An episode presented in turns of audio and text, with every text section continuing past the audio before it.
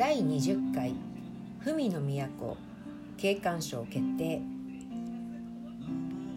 区内の優れた景観を形成している建築物街並み広告物等や美しい街づくりに貢献している活動及び児童が撮影した景観にかかる写真を表彰しておりこの度各部門の受賞物件等が決定しました。都市景観部門。本郷給水所公園本郷2丁目の7受賞者菊池正臣。好評。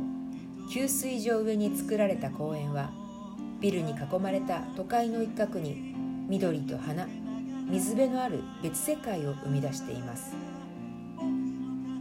池にかかる橋を渡り和風庭園の林を抜けると色とりどりのバラが咲く開放的な洋風庭園が現れます。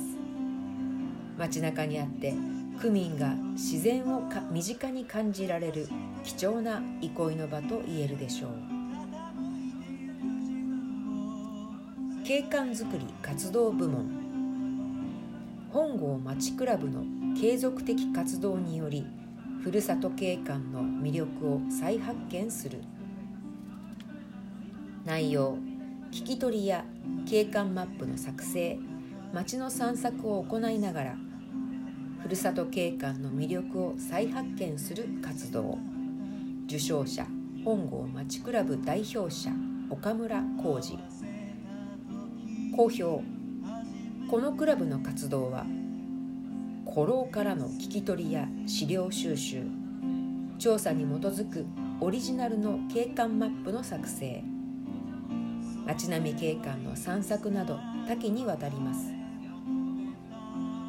景観づくりへの区民の理解を深めその普及に大いに貢献しています。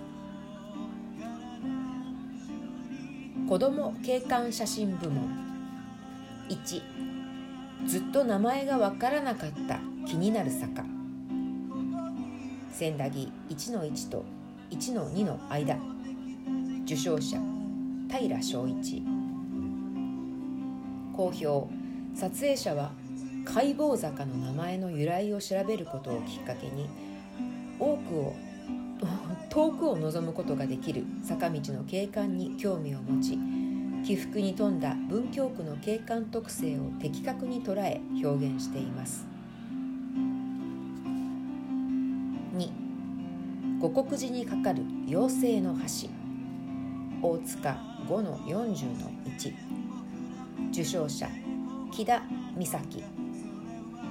好評緑豊かな五国寺境内で空にかかる虹を橋と捉えた子供の素直な視点が微笑ましい。